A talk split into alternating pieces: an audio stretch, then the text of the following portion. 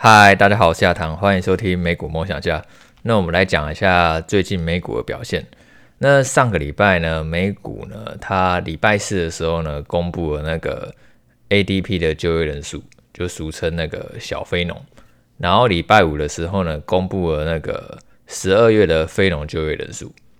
那其实这两个指标呢是有点类似的，就是都是显示说美国劳动市场它目前的状况嘛。但是呢，股市的反应呢却很不一样。上个礼拜四呢，美国先公布了那个 ADP 的就业人数是大增了二十六万人，比原先预期的二十万人呢高出非常的多。这代表说就业状况还是很热络嘛，大家都有工作，手上都有钱，然后可能助长未来通膨。所以美股呢，它是一度大跌的。可是呢，隔一天呢，美国又公布了十二月的非农就业人数，然后这一次的就业人数呢是新增了二十二万人，其实也是比预期高，而且呢失业率更低，低到呢只有百分之三点五。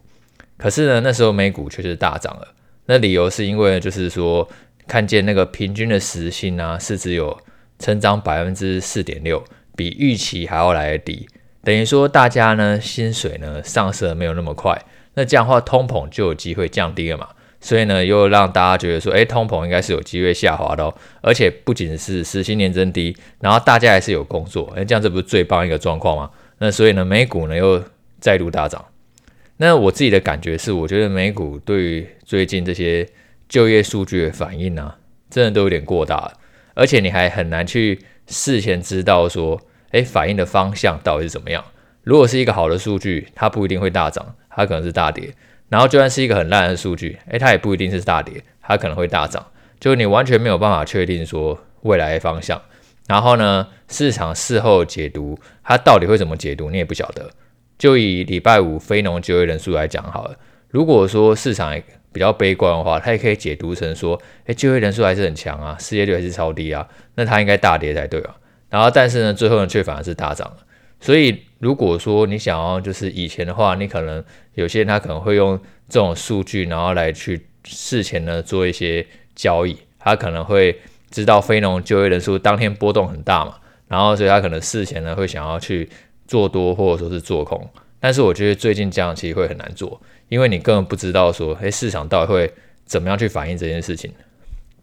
反而在这种时候呢，我觉得是放长线会是比较适合的，因为有些事情可能长线来看呢是比较确定的。例如说，未来通膨持续下滑，我觉得是一个高几率的事件。那这样的话，对于美股长线呢就是有注意的。所以呢，对于美股长线的话，我觉得我还是会站在一个多方。然后自己短线的波动的话，我觉得最近的话，我就并不会太过在意。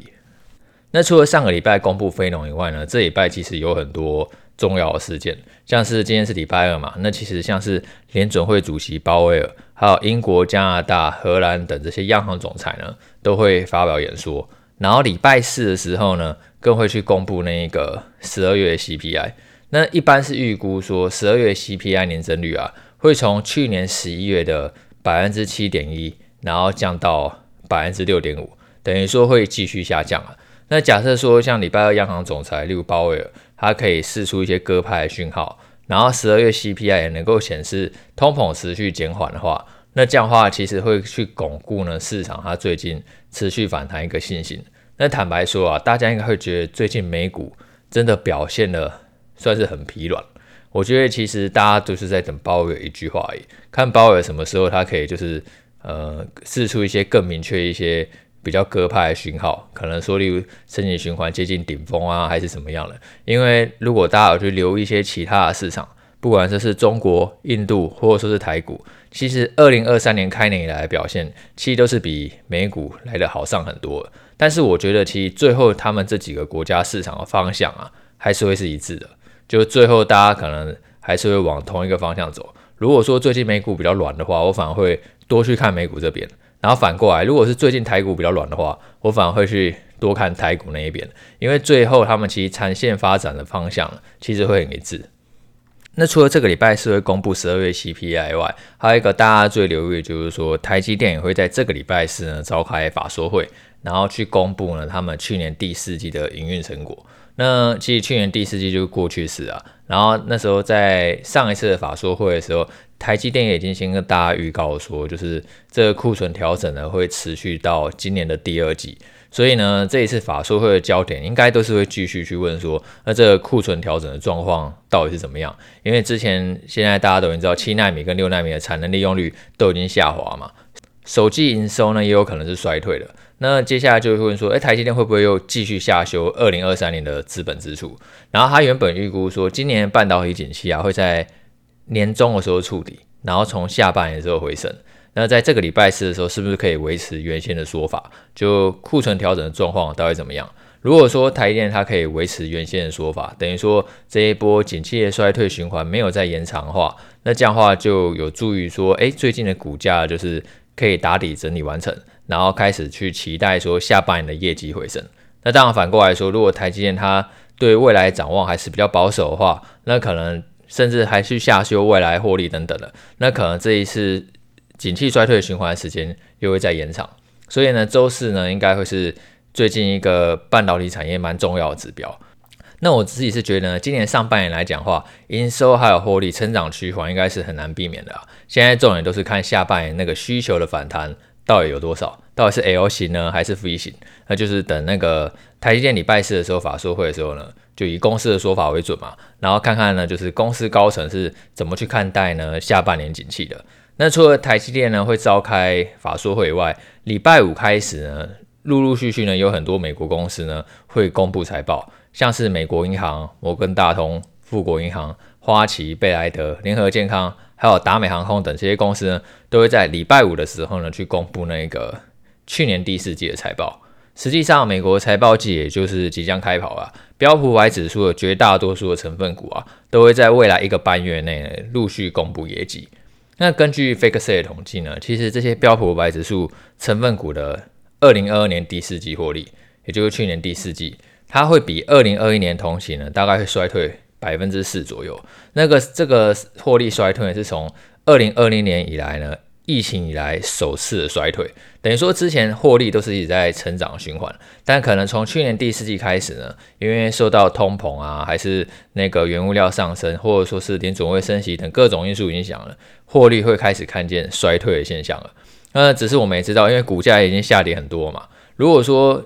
企业呢，它开始去公布去年第四季获利，哎，表现真的不太好，甚至它去看淡未来获利的前景。假设说股价可能反而逆势大涨的话，就出现一些利空不跌的现象，那反而会是一个值得观察的讯号。只是当然呢，就是你要反过来，就是如果发现呢，企业它可能真的四处比较一个悲观的前景，然后呢，股价还是继续下杀，那像我自己的操作上，好吧，我就会再稍微保守一点，我会再等等看，等到说股价它真的可以出现一些。落底的现象，就是面对利空呢，它可以撑住，那这样的话才会是一个相对比较好的一个观察点。因为其实现在整个市场的波动，我觉得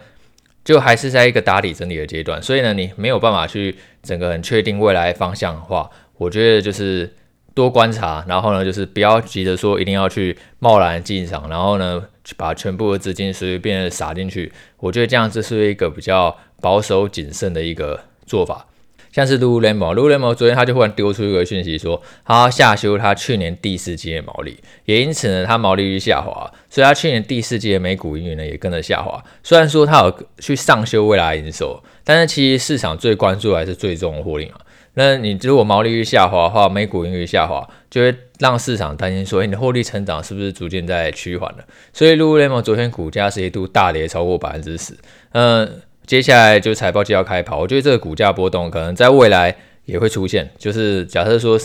企业释放出一些比较悲观的讯息，那股价波动呢也会跟着放大。所以呢，未来几周我们看到一些比较重要公司的财报，我们也都会整理给大家，然后跟大家一起就是去观察一下，说，诶，最新的动向呢到底是什么样子。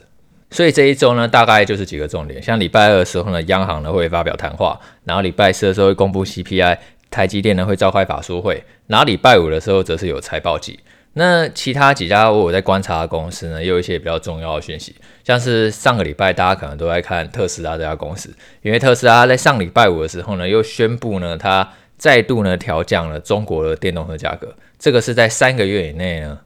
第二度调降。那这样的话当然会让大家担心说这个电动车的需求是不是垮嘛？要不然你干嘛一直疯狂在降价？而且它不止降中国的价格，就只有日本、南韩、澳洲的价格也都在降，唯一没有降的就是台湾。台湾可能需求还是很强吧，那价格还是很硬，就还是在那里。然后现在呢，中国、日本、南韩、澳洲价格都在疯狂的降，那所以其实特斯拉股价在先前是一直在不断的大跌。不过就像我们之前讲，因为特斯拉它毛利率有三成，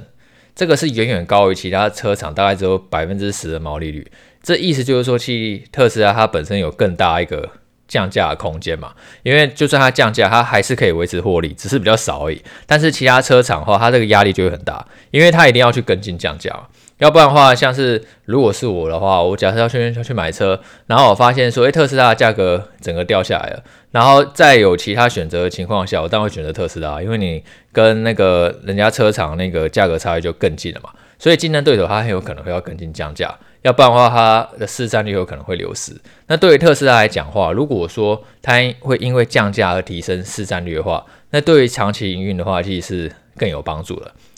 而且我觉得值得观察的是，像上个礼拜有特斯拉面对降价这么重大利空嘛，股价在一开盘的时候是大跌百分之七。但是最后呢，却收涨了超过百分之二。那对我来讲的话，这都是一个蛮好的现象啊，因为等于说面对那么利空轰炸的情况下，股价反而给你牢牢 hold 住了。那这可能就是会是一个诶落底的讯号，是有机会呢从悲观情绪反弹的。只要说特斯拉它的市占率呢是可以巩固，甚至可以去提升的。那接下来后续来讲的话，其实对于它未来利润回复呢，都有一个很大的帮助。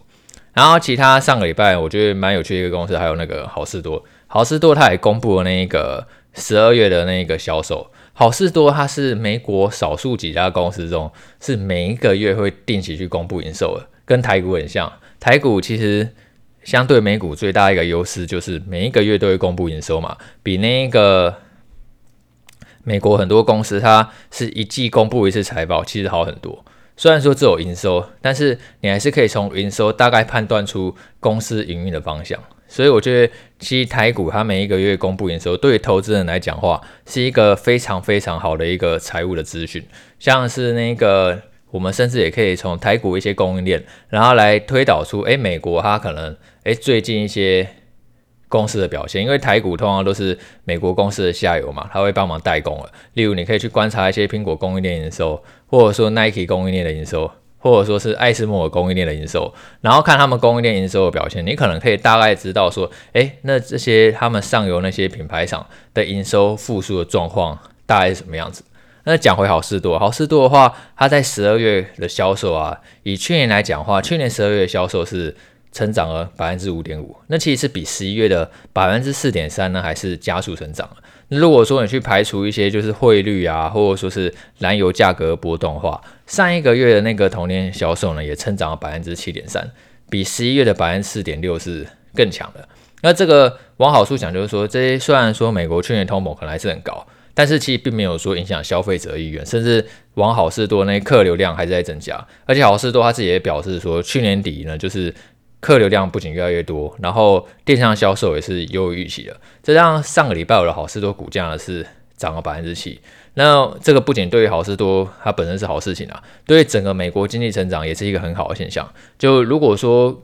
美国这些消费者他真的没因为通膨高升而减缓消费的话，然后假设联准会他要懂得适时的收手。就不要一直就是强硬的去升息的话，那整个经济呢就有机会就是实现软着陆嘛，而股价就有机会在上半年的时候打底完成。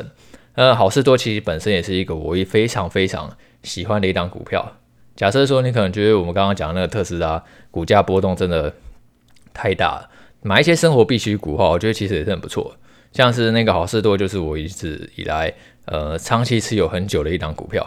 就虽然说可能有时候看它平常都不太动。但是默默可能很久很久没看到，哎，发现它怎么又涨了一段这样子？因为其实好事多它的营运模式，我现在大家也都非常的清楚嘛，因为都已经先缴会员费，所以大家都会先想要优先去好事多，不然的话会有一种会员费白缴的感觉。然后因为你缴会员费，我每次去逛好事多的时候，我发现每一个人一定都是一车一车的在买，那车子一定都是满的，很少人的车子是空的，就不会说只有买个一样两样，而是买个一一二十样。那包含我们每次去逛好事多的时候，我太太都是去。扛了一堆货回家，然后所以这种生活股啊，就是如果一些科技股波动太大的话，配置一些这种生活股的话，我觉得其实也会让你整个投资组合的波动是会降低很多的。因为每一个人他喜欢的那个股票其实一定是不一样的嘛。有些人他可能喜欢那种股性很活泼的股票，然后股价要上冲下斜很剧烈，因为。这种的话，如果波动越大的话，你当然短期内赚钱的机会越高，可是很有可能你的心情也是会很忐忑不安的。那这时候你去买一些可能定存股，或者说是那种就是配息股，这种就是股性比较温和的，那也可以让你去抱得紧紧的。然后时间拉长的话，你可能会发现说，哎，自己有一笔不错的获利。特别是现在，我觉得美股它还没有一个非常明确的多空方向，就是接下来到底一定是往上或者是往下。其实我觉得。最近并没有一个非常明显的现象，那这时候如果你眼光可能就要放得更远，可能我们不要只有看半个月，我们改看半年、一年。那这样的话买这些生活股啊，你可能长线牢牢抱着，我觉得其实应该报酬也都是会蛮不错。好，那今天就这样了，我们下次见，拜拜。